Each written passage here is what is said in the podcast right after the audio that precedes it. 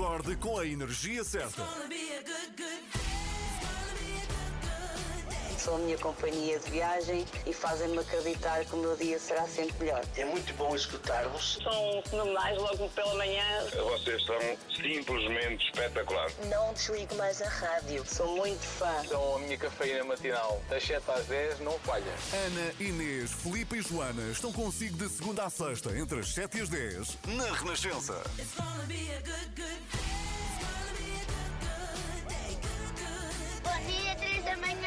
Bom dia, alegria, gosto de dizer isto. Hoje é dia 27 de julho e, precisamente há 63 anos, era anunciado nas rádios dos Estados Unidos um aviso importante. Diziam os locutores de rádio, no dia 27 de julho de 1958, que todos os fãs de rock and roll deviam ter cuidado quando ouvissem esse tipo de música, porque podia sair-lhes bem caro. Ao que parece, uma petrolífera da altura tinha feito um estudo onde concluía que o ritmo das músicas de rock and roll faziam com que os pés dos condutores pisassem com mais força o pedal do acelerador. Logo, gastavam mais combustível. Bem, isto para uma petrolífera, devia interessar, não é? exato. Não deviam Gastarem querer mais, anunciar, claro. mas não. 63 anos depois, será que se ouvirmos rock and roll dos anos 60 enquanto conduzimos, andamos mais rápido? Vamos fazer o teste com a música de J. Louse Rock de Elvis Presley. Só um bocadinho.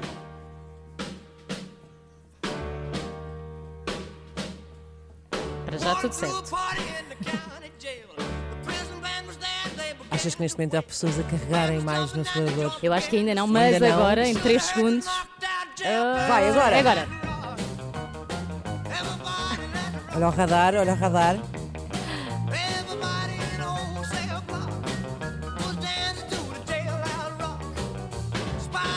Eu acho que estamos seguros. É bem Acho que possível. sim. E esta até nem é assim muito a abrir, porque, entretanto, estava aqui a fazer uma pesquisa muito rápida Uhum. sobre eh, quais seriam as melhores. eh, o que é que a internet. eh, a internet adora As fazer melhores listas. músicas de sim. rock and roll. A, inde- a internet adora fazer listas. Não, é sobre, de ro- não, é, são- não são as melhores músicas de rock and roll, são as melhores canções eh, para, para ouvir a guiar. Ah, e boa. São quase todas eh, Rock. Porque a primeira é o Pois. Born to Run, Bruce, Bruce Springsteen. Springsteen. A seguir, não é exatamente rock, mas é uma canção que eu gosto muito, que é o Little Red Corvette do Prince. Uhum. Depois tens White Snake, U2, Arcade Fire, Leonard Skinner e os Grateful Dead. Portanto, Pois, não há aí uma não há Johnny Vi- Mitchell. não há um Vivaldi, não, há, não, não há. não há. Pelo simples não, e para não entrar em mais despesa, trocamos aqui o disco na Renascença, mas mantemos o rock. Pink Floyd, para ouvir agora, On the Turning Away. Os Pink Floyd na Renascença, On the Turning Away. Espero que tenha sido bom para, para não acelerar, visto que ficámos a saber esta manhã que o rock and roll e as músicas de rock no geral fazem com que acelere um bocadinho mais. Ponha o pé no acelerador. São 7 e 18 aqui na Renascença, Filipa Galrão e Inês Lopes Gonçalves consigo, e hoje é inevitável não falar disto. A situação epidemiológica do país vai voltar a estar em discussão em mais uma reunião entre peritos e políticos no Infarmed, e é sobre isso que vamos falar no nosso explicador. O governo vai ouvir os especialistas em saúde para decidir quais as medidas de combate à pandemia que irá manter, quais é que vai levantar, não é? O que é que pode acontecer, Claro. que orientações serão dadas quanto ao alívio das medidas. É o que vamos tentar saber no nosso explicador. Não perca depois das sete e meia com o Miguel Coelho. E depois das nove e meia vamos falar sobre body shaming. Hum, essa Eh, expressão verdade, tão com- atual. Vamos ter aqui, vamos receber aqui a psicóloga Andrés Oliveira para falar sobre isto. O body shaming o que é? É, eh, basicamente, traduzindo à letra, body, corpo, shaming de embaraço, de vergonha, é uma forma de agressão que envolve criticar ou humilhar alguém através de comentários negativos e depreciativos acerca eh, do seu corpo ou da sua aparência física e obviamente que sabemos que nesta altura estas questões relacionadas com o corpo ganham ainda mais eh, destaque e há muitos casos, muitas fotografias e muitos comentários partilhados eh, nas redes sociais, por exemplo, e ótimos exemplos e também péssimos exemplos e por isso vamos pensar, vamos falar eh, com eh, a psicóloga Andrés Oliveira sobre este conceito. Sabes qua- quais foram os últimos comentários que eu vi assim, menos bons e, e também muito bons para a mesma fotografia? Foi sobre os 52 anos de Jennifer Lopez, Uhum. porque ela celebrou com fotografias de biquíni e pronto, parece que tem 18. Verdade. Ela é a exceção, mas as pessoas depois começam a achar que aquilo é que deve ser a regra e fica complicado. Mas também já anda a ver uh, montagens feitas de, de, de, quando a Jennifer Lopez tinha uh, 30 anos e agora aos 50. Muita plástica, não é? E, não, não, mas a dizerem que uh, a acusarem de que a gravidade está a fazer os seus efeitos. É claro que está. É claro que está, quem é que acha que não? É, nós vivemos num mundo que está muito mais, que celebra muito mais um, sei lá, o envelhecimento do Mick Jagger do que o da Madonna, não é? Pois é, o envelhecimento da mulher enfim, é sempre. É o envelhecimento ilícito. é o nosso, coitadinhas de nós a sofrer também disso, oh meu Deus. Uh, vamos falar então sobre body shaming com quem percebe da coisa, a psicóloga Andrés Oliveira, depois das nove e meia. Anali, Anali. É, são GNR, para ouvir agora. GNR com Ana Lee na Renascença, Olha, a única música que pode falar de arroz chau chau e não ser mal. Olha, não é uma princesinha como nesta canção do GNR, mas é uma fadinha. É dela que vamos falar. Uhum. A Raíssa Leal. Ontem é possível que um, tenha visto muitos vídeos, muita gente a partilhar esta notícia e a celebrar o facto desta menina uhum. brasileira uhum. um, ter vencido uma medalha de prata nos Jogos Olímpicos. E vamos aqui fazer muito rapidamente saber um bocadinho mais sobre quem é é esta, esta adolescente de quem toda a gente falava ontem e pelas melhores razões. Então, muito rapidamente, ela chama-se Júlia Raíssa Mendes Leal, uh, tem 13 anos, nasceu em Imperatriz, que fica no Maranhão, que fica no, no, no nordeste Brasil. do Brasil, e ela é uma skatista, uh, como se diz na, na, exatamente na sua terra, é skater. Uh, por acaso nós cá não temos, temos um, é um skatista? É, não, um, é um skater. É um skater, Nós usamos em inglês, inglês sim, sim. Exatamente. Uh, ela é, tem a alcunha de fadinha, e ontem muita gente dizia a fadinha para aqui, a fadinha para ali. Porquê é que ela é a fadinha? Um, ela, começaram a chamar-lhe fadinha do skate porque em 2015 eh, ela teve uns vídeos que ficaram virais na internet quando ela tinha apenas 8 anos, em que fazia uma série de manobras de skate nada fáceis. Nada incríveis, na verdade. De fada, uhum. uh, o que lhe dava um ar amoroso Sim. e muito engraçado, porque muito, muito coquete e muito uh, um, infantil e muito querido, muito mas ao criança. mesmo tempo, uh, ao mesmo tempo a, fazer manobras de skate super difíceis uhum. que eu nunca na vida conseguiria fazer. e até há um vídeo muito engraçado que eu encontrei ontem que ela tenta uma vez e cai, e tenta outra uhum. e cai, e tenta outra e cai, e é mesmo muito, muito engraçado. Porque é que ela está nas bocas do mundo, obviamente, porque ao representar o, ganhou uma medalha de prata a representar o Brasil nos Jogos Olímpicos de Tóquio, que estão a decorrer, começaram no dia 23, uh, ah, e é neste momento a atleta mais jovem da história do Brasil a receber uma uh, medalha. Ela nos últimos dias chegou a mais de 2 milhões de seguidores nas redes sociais e agora o mais importante, olhar para o futuro, agora que tem uma medalha olímpica, ela acha que, e eu acho que está certa, que vai poder influenciar muito uhum. mais meninas a praticarem esta modalidade. E é curioso, porque ela inicialmente até rejeitava um bocadinho aquele um, alcunha de, de, de fadinha, Fada mas depois abraçou isto uh, e de facto. Que bom que é podermos estar vestidas de fada, mas Poder ter um skate debaixo, coisas, não é? um skate debaixo dos uhum. pés, precisamente. Ela diz uh, saber que muitas meninas já me mandaram mensagens no Instagram a dizer que começaram a andar de skate ou que os pais deixa, as deixaram andar de skate uhum. por causa de um vídeo meu, um, ehm, deixa-me muito feliz porque foi exatamente igual comigo. A minha história é a história de muitas outras meninas uh, skaters uh, que quebraram esse preconceito e todas as barreiras de que o skate era só para rapazes. e saber que estou aqui a poder e posso segurar uma medalha olímpica é muito importante para mim. Por isso, ah, vai Raíssa. Por acaso, eu acho que o skate é um ótimo exemplo de como não existe essa desigualdade de género. Há muitos rapazes e muitas raparigas a uhum. praticar, uhum. e também a Raíssa é a prova de que aquela história, aquela velha história que ouvimos desde pequeninas do podes ser o que tu quiseres, tu és rapariga, mas podes ser o que tu quiseres, mas na verdade depois não se concretiza, não é? Uhum. Porque não é, o sistema não está preparado ainda para isso. Uh, ela é a prova de que sim, de que nós podemos ser o que quisermos, até uma fada em cima de um skate. Por isso, parabéns, Raíssa, estamos contigo e com todas as meninas que queiram fazer skate vestidas de fada. Às três da manhã, mantenha-no a par com o mundo no caminho para o trabalho, como se fosse café para os seus ouvidos. Na Renascença, entre as 7 e as 10. Bom dia, está com as 3 da manhã, são 7h35. Daqui a pouco temos o explicador para falar da reunião uh, no Infarmed, que acontece às 10 da manhã. E que pode mudar a vida de todos nós a Pode breve mudar trecho, o mundo. É? O que sairá desta reunião no Infarmed? Será que vai haver alívio de medidas e quais? Estamos muito expectantes, especialmente em relação a horários, porque dizem que é o que supostamente vai mudar. Vamos deixar de ter restrições nos restaurantes a nível de horários e uhum. por aí uhum. fora. Mas já vamos saber tudo tudo com o uh, explicador, com o Miguel Coelho, o homem que tudo sabe e vai responder às nossas perguntas. No Woman, No Cry, para ouvir antes disso, é o Bob Marley na Renascença. Faça boa viagem.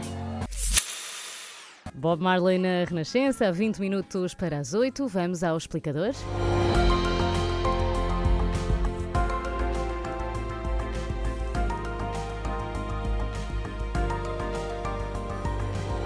E no explicador de hoje falamos do que pode sair do encontro desta manhã no Infarmed. Há praticamente dois meses, Miguel, que os responsáveis políticos não se reuniam com os especialistas. Sim, eh, a última reunião foi já a 28 de maio. Eh, de então para cá, Portugal assistiu ao agravamento da quarta vaga da pandemia, voltou a ser dos países europeus com maior incidência de Covid-19 e de óbitos, eh, não é? Mas a tendência parece ser agora de estabilização e até de alguma descida no índice de transmissibilidade, o célebre RT. Uh, eh, os internamentos hospitalares, esses, apesar de um crescimento, também têm estado em níveis uh, comportáveis e parece eh, assim gerado um certo consenso no sentido que é possível agora aliviar algumas das medidas que estão em vigor e, ao que tudo indica, é para isso que vão apontar esta manhã as análises dos eh, peritos no Infarmed. E sabemos que medidas, Miguel, é que podem ser aliviadas? Bem, a alteração que uh, a maior parte dos especialistas uh, consideram que deve ocorrer é nos horários dos, dos restaurantes e do restante comércio, porque atualmente, como sabemos, nos conselhos de risco elevado, os restaurantes fecham mais cedo e ao fim de semana o horário de encerramento é mesmo às três uhum. e meia da tarde. Uhum. Ao que tudo indica, o governo deve optar por eliminar essa restrição horária área e apostar, sobretudo, nos certificados de vacinação e nos testes como condição de acesso ao interior dos restaurantes. E sobre o recolher obrigatório, também sabemos se acaba ou não? Sim, também, também é uma possibilidade que acabe, mas uh, o mais provável é que se mantenha para já, mas com um período mais reduzido, ou seja, hum. atualmente o dever de recolhimento domiciliário é a partir das 11 da noite e até às 5 da manhã. Uh, é natural que possa passar a ser apenas a partir da meia-noite, uh, dando aqui mais alguma margem para o funcionamento da restauração e dos espetáculos espetáculos culturais. Uhum. Se acabar mesmo o recolher obrigatório, aí já pode ser um sinal de que o governo tenciona autorizar a reabertura de bares e discotecas. Mas uh, aí já há especialistas mais cautelosos que consideram ser ainda arriscado uh, dar esse passo. Uh, veremos. Miguel, e as, eh, as máscaras? É uma das coisas que temos visto também noutros países que, que deixam de ser usadas. Eh, vão continuar a ser obrigatórias? É outra das questões que, que, que, são controversas, porque há especialistas que consideram que as máscaras devem realmente deixar de ser obrigatórias na rua.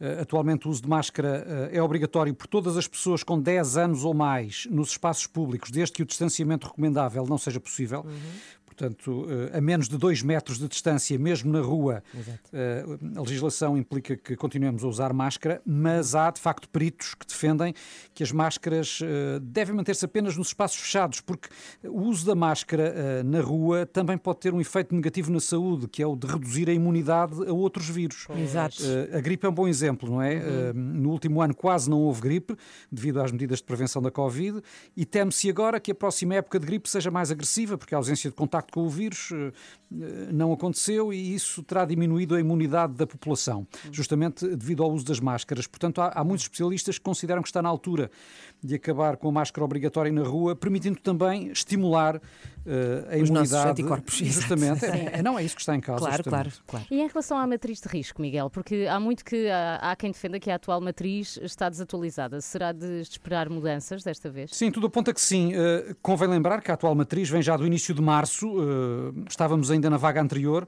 Uhum. a vacinação ainda estava no início. A percentagem de doentes graves e de óbitos era muito mais elevada em comparação com o número de casos diários nessa altura.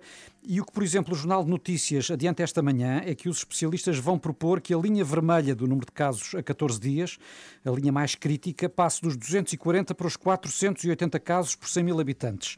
Eh, o valor considerado crítico de camas ocupadas em cuidados intensivos pode também subir dos eh, atuais 245 para 255.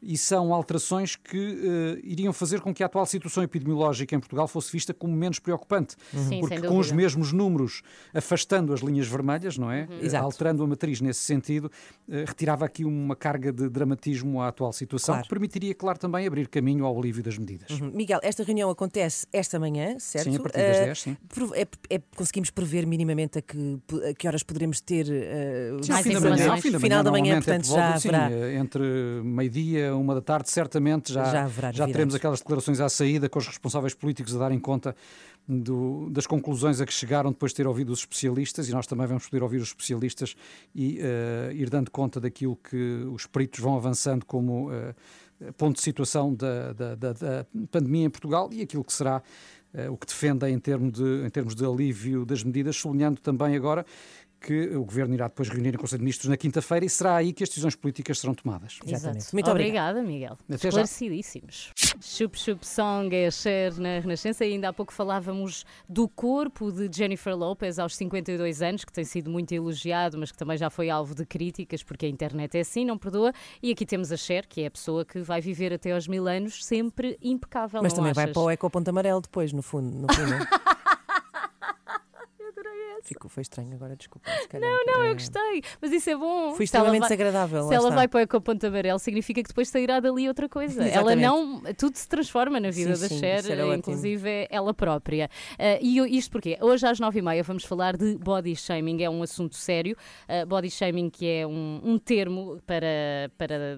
que significa ah, que estamos a, a agredir alguém, a criticar alguém através de, de comentários mais. Uhum. negativos sobre, sobre o seu aspecto físico e que acontece muito, lá está, na internet. Também acontece, sempre aconteceu na vida real, mas agora eh, acho que é, é mais trágico, não é? Mais dramático e tem imensas consequências. E sabemos que agora no verão todas estas questões relacionadas com o corpo eh, ganham outra, outra dimensão, outro destaque. E por isso vamos receber a psicóloga Andresa Oliveira depois das nove e meia para falarmos de body shaming. No fundo, fazer um bocadinho aqui a nossa, a nossa parte, o nosso serviço público, Exatamente. consciencializar as pessoas para este tema. Antes disso, às 8 e um quarto, ou seja, já daqui a nada, vamos ter, como sempre, a nossa Joana Marques, que, eh, enfim, está de férias, Uhum. eh, mas continua, faz questão de continuar a ser desagradável na rádio. Vai ser, fazer o então, seu eh, shaming também. Às 8 e um quarto, exatamente.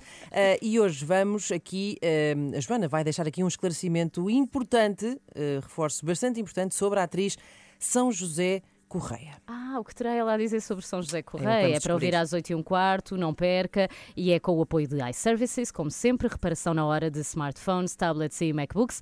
iServices tem mais de 30 lojas em todo o país. Pode sempre saber mais em iServices.pt e com as férias pode ficar também mais desorientado. Ah, não se preocupe se por estes dias estiver, por exemplo, em Braga e precisar de, de reparar o seu, o seu iPhone. Há uma nova loja iServices no Shopping Braga Parque e tem também, por exemplo, a loja no Nova Arcada, em Braga. Braga está muito bem servida Está de iServices. fechada, está sim.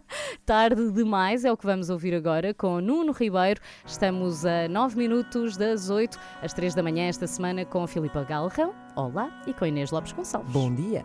Olá, está 6 minutos para as 8. Quantas? Que horas, que horas, Filipe? 6 minutos para as 8. 6 minutos para as Faltam 8. 6 minutos para as Ou 8 seja, da quer dizer manhã. que são 8 menos 6. Exato, são 8 Muito menos bem. 6, são 7 7 e e 54. 54. Ok. É isso. Ouviu, Filipe?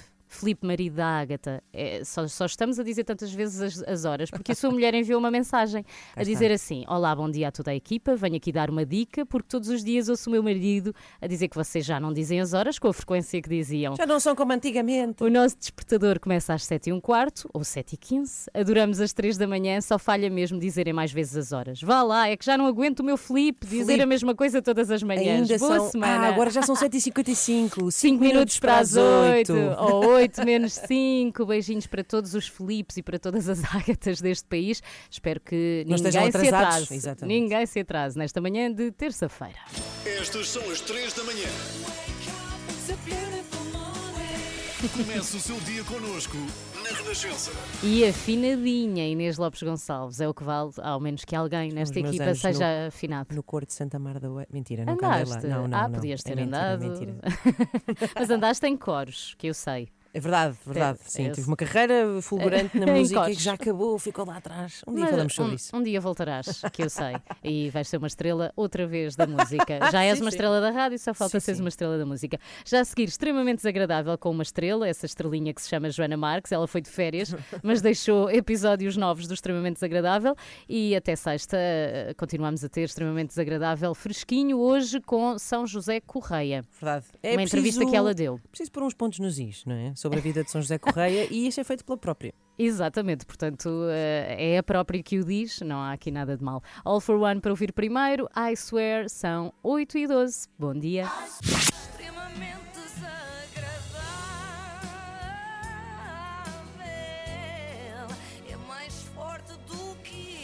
Com o apoio de iServices, com mais de 30 lojas em todo o país. Vamos supor que tinham de entrevistar a atriz São José Correia. Pensem Gosto. nisto, não é? Uhum. Não confundi com São José Lapa, que foi uma coisa que me aconteceu durante muitos anos e depois Ah, era sempre estranho quando eu via confundias. notícias. Sim, achava sempre que era ela. E depois via notícias tipo São José e Dania Neto voltam às novelas com pouca roupa. achava estranho ser a São José Lapa naqueles preparos. Bom, adiante. São José Correia, estão a ver quem é, certo? Sim, sim, perfeitamente. Imaginem agora que iam entrevistar num local à escolha da São José e ela elegia o Jardim da Gulbenkian, aqui em Lisboa. O que é que vocês pensavam acerca disso? Então, Hum, sei lá, aquela apreciadora de arte? É isso, ou que ela gosta muito de patinhos. Duas hipóteses bastante válidas. Vamos lá ver o que é que a Maria Cerqueira Gomes pensou. Nunca tinha vindo cá. Olha, então bem-vinda, Maria, ao Jardim, da Gulbenkian. Oh, sim. É maravilhoso, isto é- mas isto é um labirinto. É um labirinto, é. Para quem não conhece, é mesmo um labirinto. E mesmo para quem conhece, que eu já o conheço relativamente bem, ainda me perco um bocadinho, sobretudo no outro Do lado. outro lado. Do outro lado. Eu, eu vou confessar, eu vinha para aqui e, e a olhar para este jardim penso o que é que, e conhecendo-te um bocadinho, o que é que tu já fizeste neste jardim? Oh, fiz muitas coisas, sobretudo hum, eh, Ler. ler, ler. Reparem como entra logo em tom maroto. Como Sim, diz, o sim. que é que tu já andaste a fazer aqui neste Aquela jardim? pescadela de olho. Como quem diz, já andaste aqui a fazer amor toda nua no meio das céus. E depois diz, ler, não é? Ler, ler. Já instaladas, muito bem instaladas, relaxadinha. Muito bem, estou muito bem. Começo por dizer, e vou começar por ser muito sincera, Vai, Maria. tu, eu não sei qual é a palavra mais correta, está entre o tu intimidas-me e tu assustas-me. Ah. Deus, não! Bom, eu achei que ela dizia, está entre uma coisa boa e uma coisa má. Não, Não, não, é tudo mau. Não sei se és assustadora ou pavorosa. A Maria Cerqueira Gomes eh, perguntou aquela parte do relaxadinha, mas era para ela própria, não era para a convidada. Estava a Exato. tentar. Ela está muito ficar- tensa. Estava a tentar ficar relaxadinha. É que a Maria estava tudo menos isso, de tal forma que até saiu assim um clichê daqueles. Eu vou- E passo a explicar. Já fiz algumas destas conversas. Isto não é uma entrevista, acaba por ser uma conversa. Não, Maria, é uma entrevista, porque só nas entrevistas é que as pessoas sentem necessidade de se justificar dizendo que é uma conversa. Nunca numa conversa as pessoas dizem aos amigos: olhem, atenção, que isto é mesmo uma conversa, não é uma entrevista. não é? A verdade é que a Maria Cerqueira Gomes ia com uma série de ideias feitas a respeito de São José Correia, como esta. Que quem te ouve, e se não fosse essa experiência toda e, e essa, e essa aprendizagem ao longo dos anos, quase poderia dizer que, que os teus pais, eh, ou poderiam tentar adivinhar que os teus pais tivessem eh, sido quase artistas, hippies, eh, sim, tivessem sim. te Não. eh, educado de uma forma livre. E não, foi nada disso. Nada, nada. Maria Cerqueira Gomes a confessar que achava que São José Correia era descendente de uma longa linhagem de grandes malucos, que é, é Exato. um termo que eu odeio, mas é o termo Gandas, técnico. gandas. Gandas Gandas malucos, malucos. exatamente. Aliás, creio que Maria passou grande parte da sua vida desejando ser como São José Correia, cheia de desejos. Reparem como esta pergunta vai dar a um sítio muito inesperado. E tu és uma mulher super desempoeirada e eu preciso um bocadinho disso da minha vida. E tu, e assumindo aqui, sabes que eu tenho muito essa coisa de. eh, do- de- da minha intimidade é tão minha que é só de alguns. E, eh, e tu agora deste-me outro ponto de vista, que é a falar da essência. Hum, como é que tu eh, consideras, e tu és tão desempoeirada e, e, e, e, e assumes que consomes Outra vez. por, por, por, por- pornografia? Ah, ok! E Não eu consigo dizer. consomes pornografia. eh, Agora por acaso já não tanto, já me cansei um bocado. Ela teve de dizer muito rápido. A Maria é tão certinha, tão Vou dizer certinha, rápido, que é para exato, nem que é para conseguia ninguém dizer por- pornografia. Pronto, ninguém ouviu. Mas viram a volta que ela foi dar, não é? Sim, sim. Começámos em essência, passámos por desempoeirada duas vezes e tudo para ir desembocar, desembocar olha, agora também não consigo, em pornografia. Desembarcar. Estás numa relação super duradoura agora. Ah, agora vais começar a precisar dela outra vez, se calhar.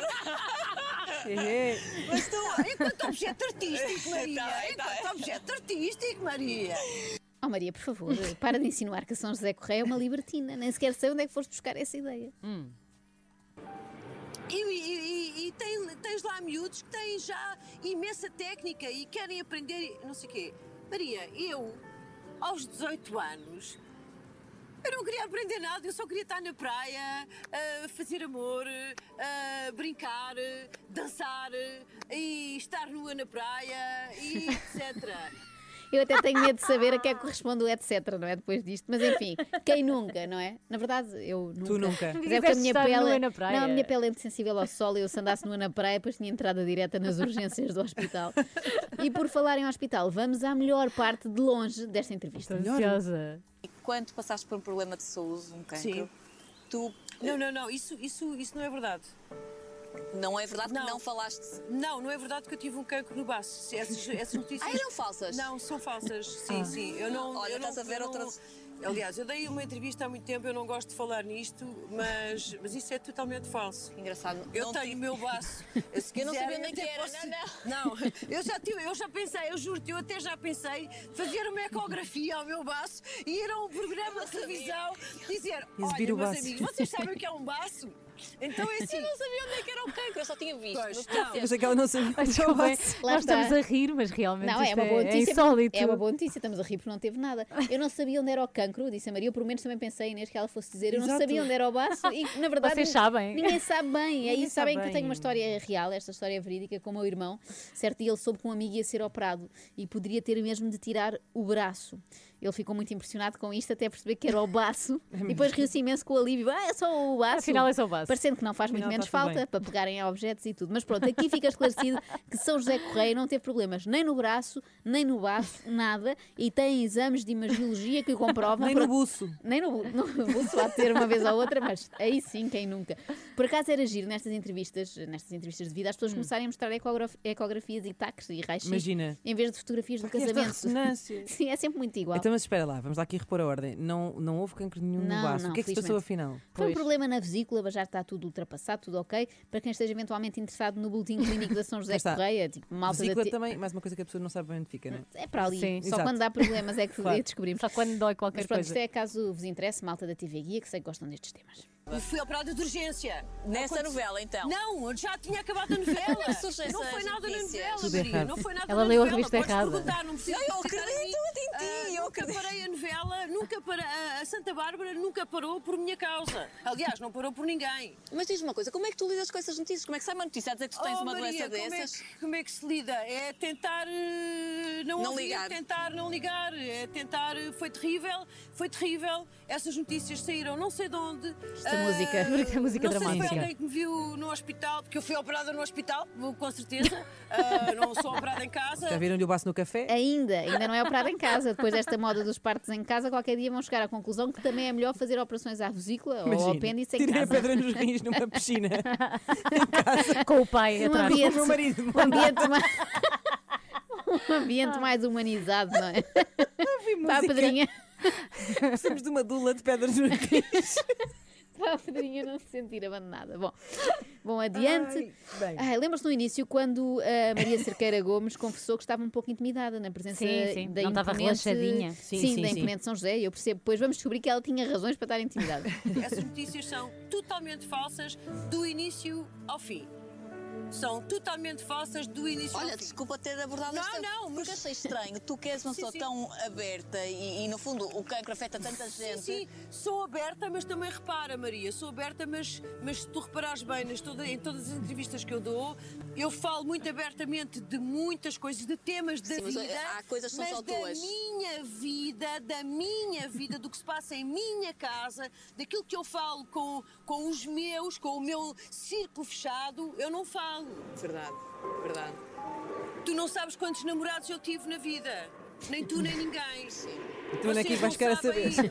eh, muitas coisas da minha vida e não têm que saber. Eventualmente nem ela, não é? Repara, Não sabemos. reparem como passámos do tratamento por Maria para um genérico. Vocês, vocês não têm nada que saber. Por ser atriz e por ser uma figura pública, eu não tenho que contar todas as minhas doenças.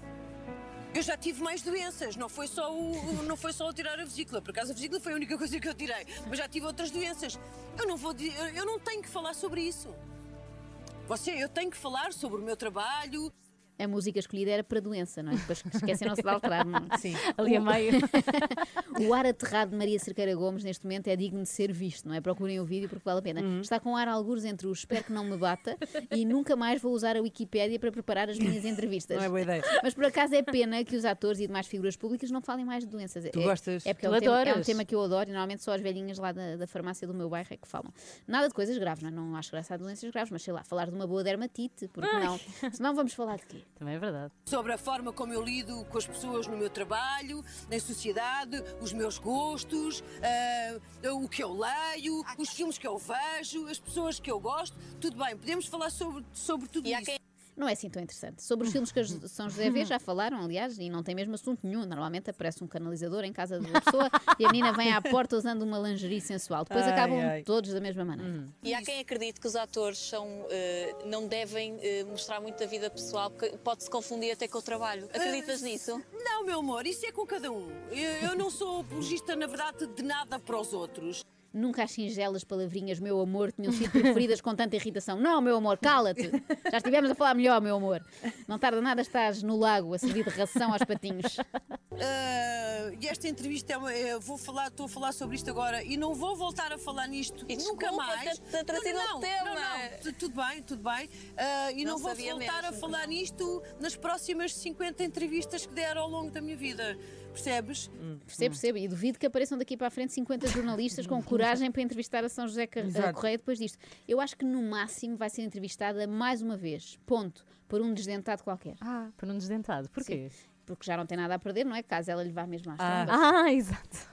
Ah, e, não tenho, e não tenho que falar nisso. Não, me- falei agora na vesícula porque, enfim, olha, porque simpatizo contigo e até acho que de uma vez por todas, bora lá desmistificar isto. Desculpa, eu não sabia, não fazia ideia, isto não foi nada planeado. Eu não, Sim, não sim, tinha sim, tocado sim, no tema. tranquilo, tranquilo, Só que, tranquilo. como Tranquilo, Nesta, tranquilo. nesta entrevista descobrimos duas coisas: que afinal a São José eh, tem baço, não é? Ainda bem, Sim. mas também que a Maria Cerqueira Gomes tem gaguez, não é? Felizmente passa-lhe quando não está na presença da São José Correia. Eu também, eu também tremeria. É Por outro lado, foi uma grande prova de amizade da São José. Ela simpatizou tanto com a Maria que até lhe falou da vesícula. É uma honra. É. Normalmente os apresentadores esperam que o entrevistado lhes fale de coração, mas da vesícula ainda é melhor. É mais Outro nível. inusitado, sim, É, sim. ma- é mais íntimo. extremamente desagradável.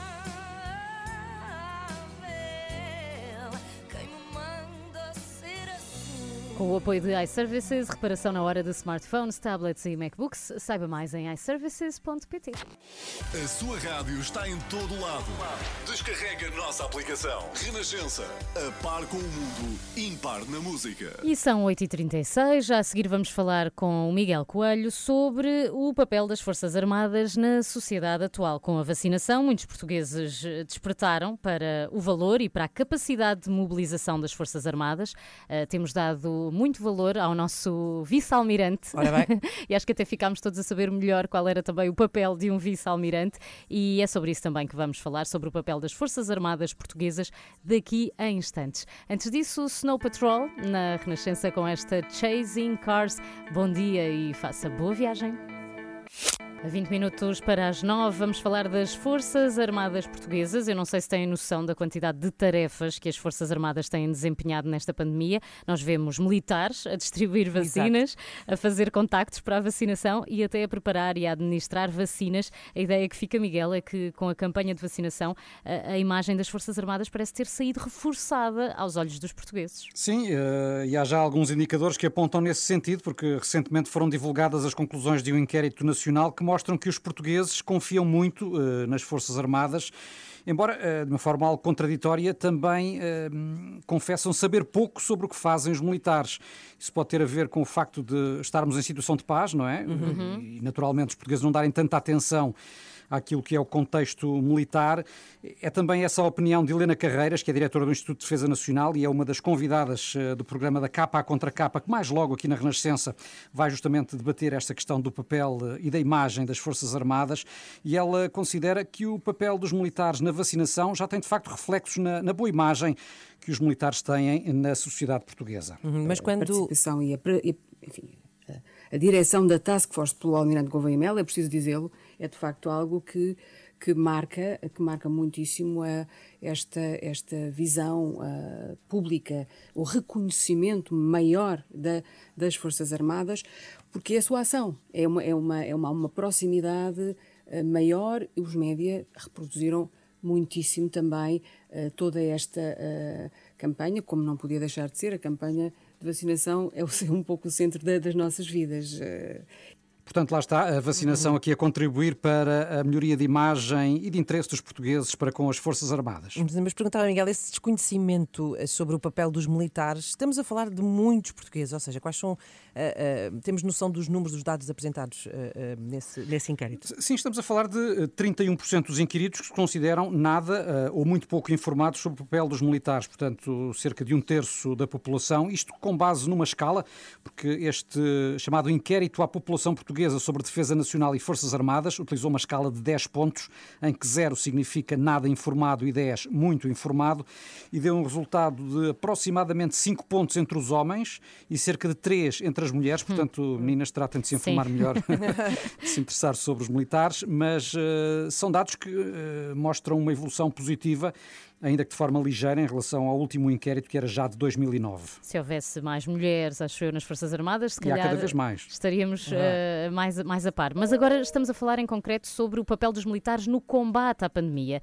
E o que é que ficou para trás, Miguel? Não há episódios que abalaram também a confiança dos portugueses? Sim, uh, estás certamente a pensar na casos como o de Tancos, não é? Que exemplo, falámos tanto, tanto dele no, nos últimos anos, uh, quando foram furtados enfim, vários materiais de guerra do exército português. Também tivemos outro, outro caso que deu muito que falar, que foi a morte de dois recrutas uhum.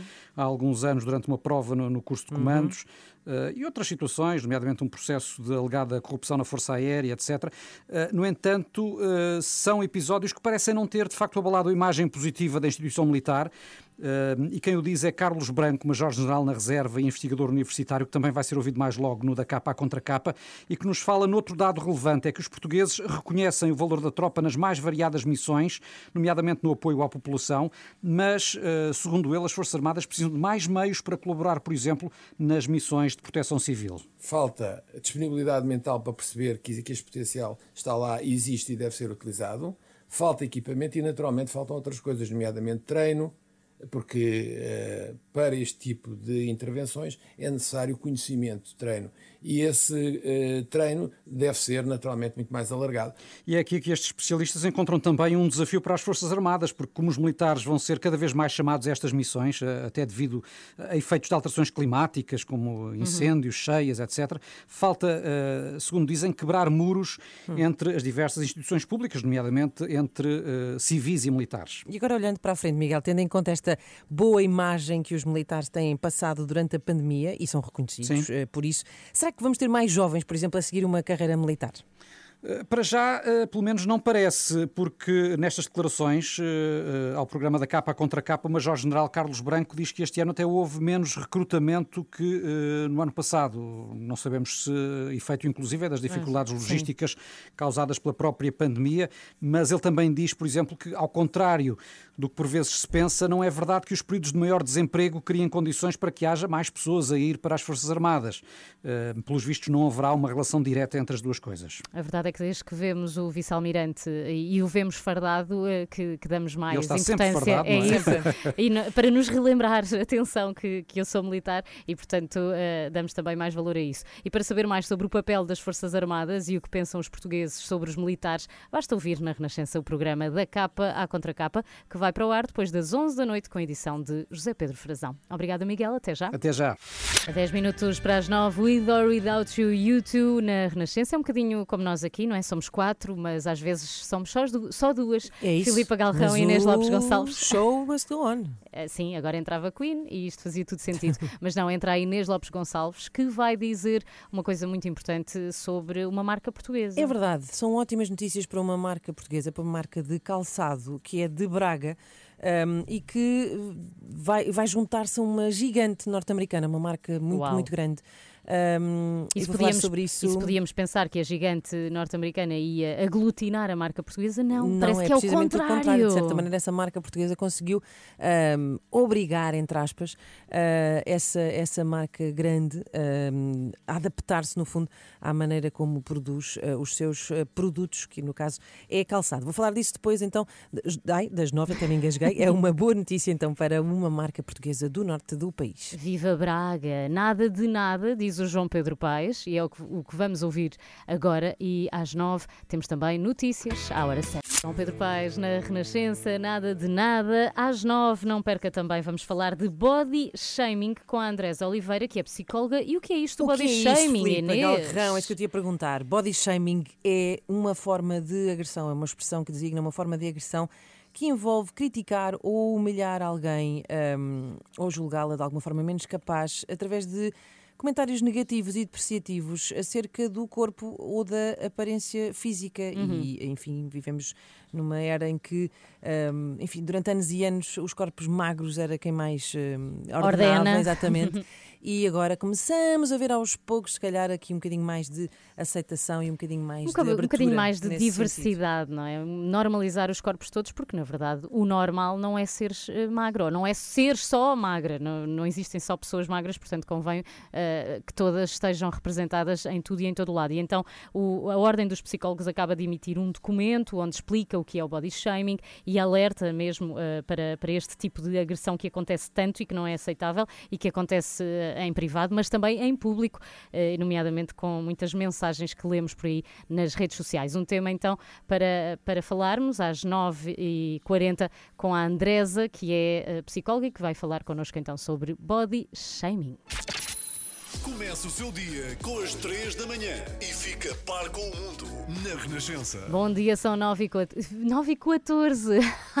De repente 14. lembro, visualizei o número 14, escrito com Q de Quaquá e um de U, Porque eu lembro-me de 14. aprender assim. Pois é. E Não o que é de aprendeste assim? Será que as crianças ainda dizem que é de quaquá? Ah, Ou que é de 9? Q de 9, Já está. sim, é possível. Ah, eu adoro esta canção. A Toto. Sim. Ah, já estás a revelar o que vamos ouvir a seguir. Pois é, não, a música não, não é. Toto, a música música chama-se chama-se África, África, sim, sim. e está a tocar em África. Vai tocar em África para sempre, sabias? Há umas colunas no deserto do Saara, isto é verdade, uma instalação que foi lá posta e está a tocar em loop a Muito música África. O que vale é que não passa lá muita gente e ninguém se cansa da Que música. é para não ficarem, exato, não sofrerem de sobreexposição. E já a seguir, depois de ouvirmos África dos Toto, a Inês vai-nos falar de uma marca portuguesa que está a influenciar uma marca mundo, super gigante. Sim, e que vai influenciar certamente o mundo depois disto. Foi muito boa esta visita até África com os Toto na Renascença. São 9 e 18. E eu tenho aqui uma notícia tremenda para uma marca portuguesa. Sabes uns ténis vermelhos e brancos com que eu ando assim, mais ou menos dia sim, dia não? Sei, adoro. Até porque já tinhas reparado neles. Claro, é eu adoro vermelho Pois- e branco. Tudo o que é vermelho e branco. sabemos, Sabemos, sabemos, Ora bem, pois são eh, de uma marca portuguesíssima chamada Zuri. Zuri Vegan Zuri. Shoes. eh, Escreve-se com é Z-O-U-R-I. Zuri. Zouri. Uhum. Zuri. Eh, uma marca de calçado sustentável feito a partir de plástico marinho que é recolhido nas praias portuguesas. Só para ter uma ideia, em dois anos e meio, que é o tempo de vida desta marca, já foram recolhidos, ehm, já foram recolhidas 4 toneladas e meio de plástico marinho que foram eh, transformadas em calçado. E a grande notícia é agora a Zuri ter-se juntado a uma gigante norte-americana, a O'Neill, eh, para juntas, precisamente, para Incrível. juntas lançarem uma linha de calçado eh, feita a partir então de lixo apanhado nas praias portuguesas. Eu falei com a Adriana Mano, que é a fundadora da Zuri e que nos falou do momento muito específico em que foram contactados por esta marca norte-americana. Nós achamos que deveria ser daqueles e-mails eh, fraude para nos enganar. E então não respondemos logo porque estávamos mesmo convencidos que, era algo para nos enganar. E depois eles telefonaram no dia a seguir a perguntar se nós não iríamos responder ao e-mail. E foi quando nós pensamos: ok, se calhar é melhor responder, não é?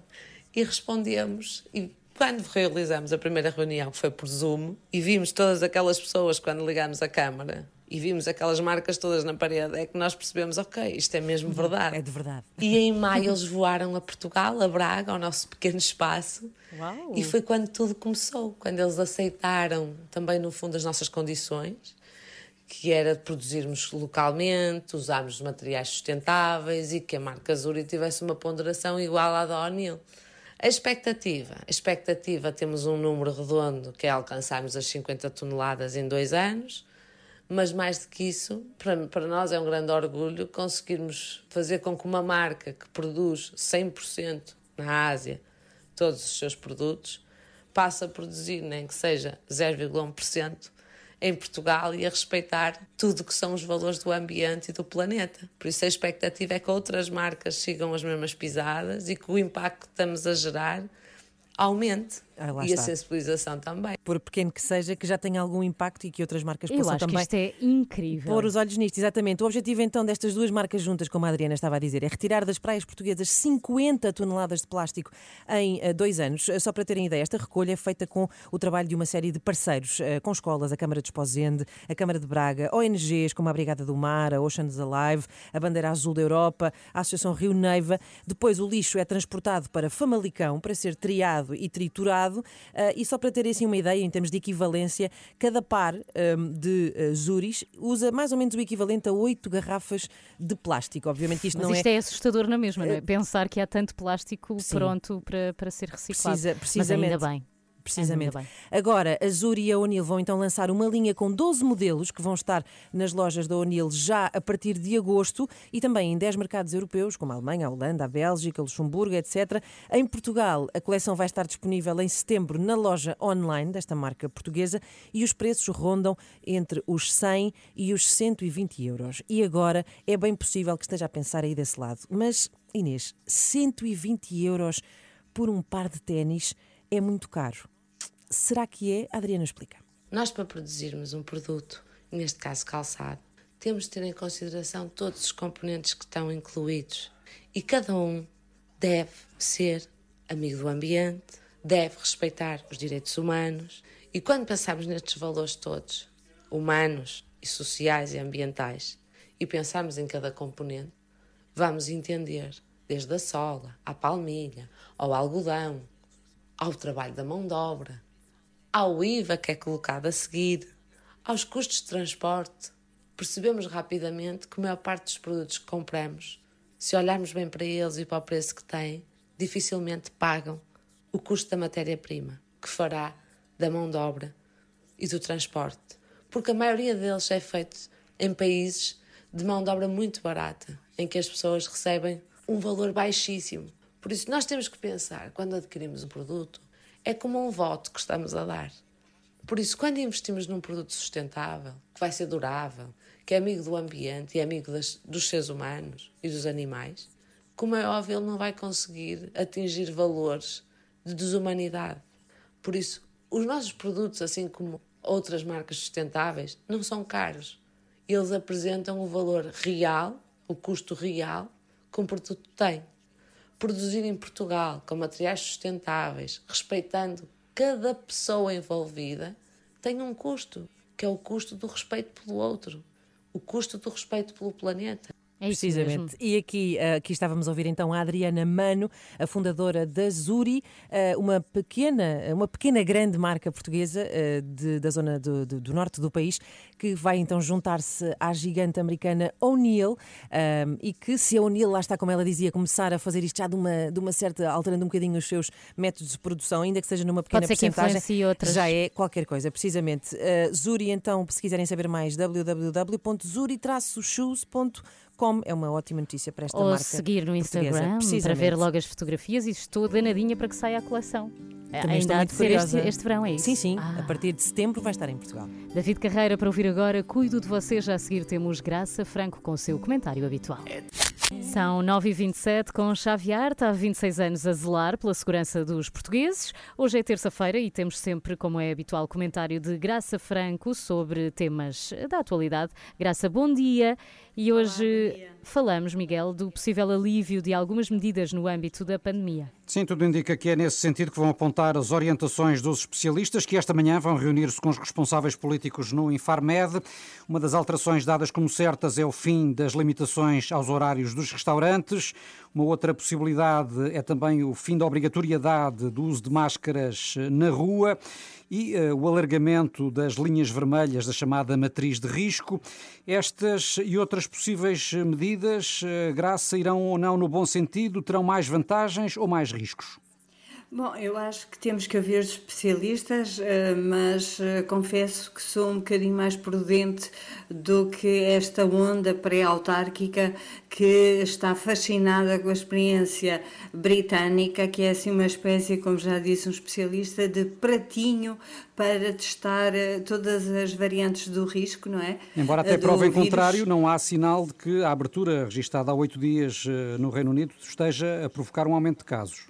É verdade, temos que esperar é os outros oito dias, porque ao fim Claro. dos 14 é que nós temos uma ideia de se resultou ou não. E temos a experiência de Israel, que também tinha uma taxa de vacinação muito alta e que acabou por eh, recuar, precisamente para não espalhar os hospedeiros enquanto o vírus está em plena mutação.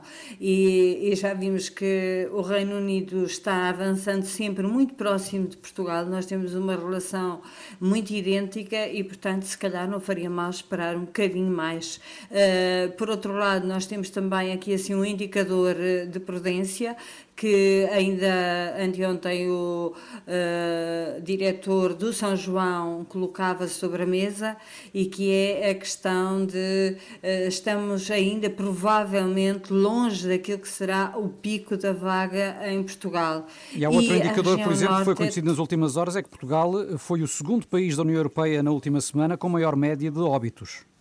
Exatamente, não só por isso, como também pela deslocalização eh, daquilo que é a região mais afetada. O Norte tem, como toda a gente sabe, em julho e agosto, muitos casamentos e, portanto, muitos testes, muitos imigrantes, e isso permite, eh, digamos, saber por antecipação aquilo que pode acontecer noutras regiões, designadamente eh, em Lisboa e Val do Tejo e também no Algarve, que está com uma baixíssima taxa neste momento e que provavelmente poderá aumentar nos próximos dias. Por outro lado, a mudança é fatal, é fatal e há algumas coisas que são mesmo de bom senso, ou seja, a concentração nos horários não parece dar bom resultado, Eh, a questão dos restaurantes, eh, eh, por exemplo, nas zonas turísticas, é um verdadeiro absurdo, porque fechar às 10 da noite é quando as pessoas finalmente estão prontas para ir ao restaurante. A questão dos bares também parece uma questão evidente, porque uma coisa são discotecas, outra coisa são bares, em que as pessoas normalmente estão sentadas e têm um risco eh, muito parecido ao dos restaurantes e, portanto, não se percebe esta, esta discriminação. E, por outro lado, a questão da compatibilidade e da clareza, ou seja, esta, esta ideia de que é preciso um confinamento profilático férreo mesmo para os vacinados com segunda dose, quando, eh, evidentemente, queremos passar a ideia de que as vacinas são muito importantes, eh, também não parece assim de um grande bom senso. Portanto, em última análise, maneira, vamos ter de confiar na opinião dos, dos especialistas e na decisão dos governantes. Eu acho que sim, mas sobretudo mais dos especialistas nesta fase, porque os governantes claramente já entraram em pré-campanha de autárquicas e, portanto, eles querem é a libertação, a libertação, a libertação, porque isso é que dá votos, não é? Esperemos que o vírus autárquico Agora- não, se, não se espalhe muito. não se espalhe por aí. Exatamente, A variante- exatamente. a Não se variante espalhe o vírus. Autárquica. Variante autárquica não queremos. Obrigada, Graça. Até quinta. Um beijinho, Obrigada. até beijinho, quinta. beijinho. Quando e como quiser. No Facebook, no Instagram, no Twitter. A Renascença está sempre consigo. Bom dia, são 9h38. A seguir falamos com a Andresa Oliveira, psicóloga eh, de body shaming. Vamos falar de body shaming, essa forma de agressão que envolve criticar ou humilhar alguém através de comentários negativos e depreciativos acerca do corpo ou aparência física. Se calhar não sabe, mas possivelmente já fez body shaming e também já sofreu de body shaming. Precisamente, às vezes fazemos-lo até um bocadinho sem. sem Inconscientemente. Inconscientemente, sim. Hum. Ah, e sem pensar um bocadinho, às vezes, na- na- na- de como isso vai ser recebido ah, do outro lado. E é sobre isso que vamos falar então já a seguir com a psicóloga Andrés Oliveira. Stay with me para ouvir primeiro Mary J. Blige e Sam Smith. Bom dia, boa viagem. Bom dia, muito. eh, muito bom dia, era o que eu queria dizer. Nem era só bom Não era dia. só bom dia, era muito Era bom muito dia. bom dia. E também um bom dia especial à Andrés Oliveira, que está hoje connosco. Ela é psicóloga e vem-nos falar de body shaming. Nós já explicámos aqui, andámos a explicar toda a manhã, mas ninguém melhor do que a Andresa para nos explicar o que é o body shaming e porque é que a Ordem dos Psicólogos está agora a alertar para este fenómeno. Andresa, bom dia. Bom dia. Bom dia, agora está, sim. Agora sim. Então, o body shaming é uma agressão é uma agressão que envolve criticar ou humilhar Uhum. alguém uh, fazendo comentários negativos, comentários depreciativos acerca daquilo que é o seu corpo, ou as suas características físicas, ou a sua aparência uh, física, e no Uhum. fundo é isso. Na verdade, é algo que provavelmente nós todos já fizemos, até sem ter grande Ia consciência perguntar disso. isso, ia perguntar isso. Uma, uma pessoa se calhar está a ouvi-la e a pensar assim: ah, não, claro, isso é uma coisa horrível de se fazer. Mas se calhar, eh, nós já fizemos isso, como tu ainda agora dizias, co- Consegue dar-nos alguns exemplos do que é, por exemplo, o body shaming? É dizer coisas como o quê, por exemplo? Uh, bem, há aquelas coisas mais simples que nós dizemos às vezes sem pensar, por exemplo, chegarmos ao pé de alguém e dizer, ah, estás mais gordinha. Ou então dizemos como se fosse um elogio, ah, estás mais magra. Exato. Porque nós Exato. associamos a estar magra Uhum. a ser um elogio, não é? Mas se calhar a pessoa a quem nós dissemos está mais magra perdeu peso por alguma coisa que não é positiva. Ou não se gosta sente de estar magra, Por estar sim, mais magra. Portanto, aquilo pode não ser recebido como um elogio que nós achamos que estar mais magra parece, não é? E depois existem coisas às vezes ah, mais ofensivas, mesmo que não sejam ditas com essa intenção, não é? Ai, que cara tão bonita, é pena ter um corpo daqueles, uma cara tão bonita num corpinho daqueles, que pena. Pena ser gordo, não é? Uhum. Aquelas coisas, pois. É. Mas a questão, há aqui o orelhas questão... de abano, depois há Uhum, aquela pois. coisa de se pegar em, características físicas Sim, e, e- sim. e associar as, as pessoas a essas Dentes de coelho. se na escola, na escola, muitas vezes há alcunhas que ficam para a vida por Sim. causa disso, não é? O body shaming cruza-se aqui um bocadinho com o bullying, não? O, o bullying é um comportamento de agressão reiterado, ou seja, repete-se ao longo do tempo, não Uhum. acontece apenas uma vez. O body shaming é algo que acontece apenas uma vez, mas se nós quiséssemos chamar eh, body, eh, body bullying, Exato, se podia fosse uma ser, coisa exato. muito repetida no É muito tempo, até o, poderíamos, até o poderíamos fazer, sim, porque no fundo é este comportamento de agressivo. eh, de criticar, de tentar humilhar, Uhum. intencionalmente ou não, a pessoa, eh, que pode acontecer de forma eh, reiterada, sim. E, Andrés, e em relação a este documento que a Ordem dos, dos Psicólogos desenvolveu sobre body shaming, de que maneira é que, é que tencionam ajudar a combater este fenómeno do body shaming? Quais são Então, as soluções? A Ordem, do, a ordem dos Psicólogos Portugueses eh, tem feito este, desde há vários anos um, um trabalho de tentar eh, promover aquilo que nós chamamos a literacia em saúde psicológica, portanto, Uhum. tentar eh, dar às pessoas informação, conhecimento, estratégias para lidar com dificuldades ou problemas de saúde psicológica, mas também para melhorar o seu bem-estar, para investir no seu autocuidado e, portanto, abordamos eh, vários temas eh, relacionados com estas ideias de saúde psicológica e bem-estar. Apercebemos que, de facto, o body shaming era algo que estava a surgir cada vez mais nas redes sociais, Uhum. quer do ponto de vista negativo, porque as pessoas cada vez mais usam as redes sociais para tentar eh, humilhar os outros e fazer body shaming, mas também como pessoas a, a tentar consciencializar as outras para que de facto esta realidade é algo que nós devemos Isso acontece eh, imenso. combater. Basta uma, uma pessoa, uma celebridade qualquer, põe uma fotografia e há sempre aquele comentário que diz: Olha para isto, Olha e para essa esta pele, ou barriga." essa barriga, ou esse. As solites, a Ah, não tens as vergonha sardas, de mostrar tudo, essa- Tudo pode ser algo E visto. geralmente pior nas mulheres do que nos homens, muitas Sim, vezes. as não mulheres é? sofrem mais Eh, de body shaming. Uh, embora isto aconteça, o body shaming Uhum. possa acontecer a homens, mulheres, uh, de todas as idades, de todos os tamanhos, de todas as formas uh, corporais, portanto, não são só as pessoas uh, magras e esbeltas que são alvo de, de body shaming. Provavelmente, se formos ver redes sociais de modelos, também elas Claro. são alvo de, Uhum. de body shaming, porque. porque a pele tinha celulite, porque Uhum, não estavam exato. suficientemente Uhum. morenas ou suficientemente magras, na opinião de alguém. Portanto, isso acontece também. E nós, com esta fact sheet, quisemos precisamente ajudar as pessoas a perceber o que é que era ah, o body shaming e o que é que podem fazer Uhum. em situações ah, deste género. Nós temos um portal. Um portal de informação e Uhum. saúde psicológica que é o Eu Sinto-me. Uhum. Basta Sim. escrever eusinto.me Ok. e neste portal nós Ok. disponibilizamos um conjunto muito grande de, de informações sobre saúde psicológica, sobre o bem-estar, sobre situações que se passam na escola, no trabalho e temos também ah, esta fact sheet, imagens, vídeos, ah, o programa online do Eu Sinto-me, onde debatemos também um conjunto de problemas e esta fact sheet permite-nos ah, chamar a atenção Uh, para este fenómeno do, do, do body shaming, em que é que ele consiste, a que aspectos é que devemos ter alguma atenção e o que é que podemos fazer face a isto. Às vezes, quando nós consciencia- nos consciencializamos disso, né, que fazer esta afirmação, mesmo ah, estás mais gordinha. Uhum. Ah, ah, olha Se calhar pensamos ti, duas vezes. Não fica muito bem. Não tens Exato. corpinho para usar isso. Exato, ou devias ganhar uns quilinhos também, É, claro. Nós fazemos isto até não é por mal, como nós costumamos Exato. dizer. Estou só a dar a minha opinião, no ouvimos outro. muito isto, não é? É a minha opinião. Mas, sobretudo, Andresa, e, e há aqui uma questão, e nós, obviamente, estamos a falar de body, body shaming, não tem só a ver com ser gordo ou ser magro, também tem a ver, a ver, eh, com outras características físicas. Mas,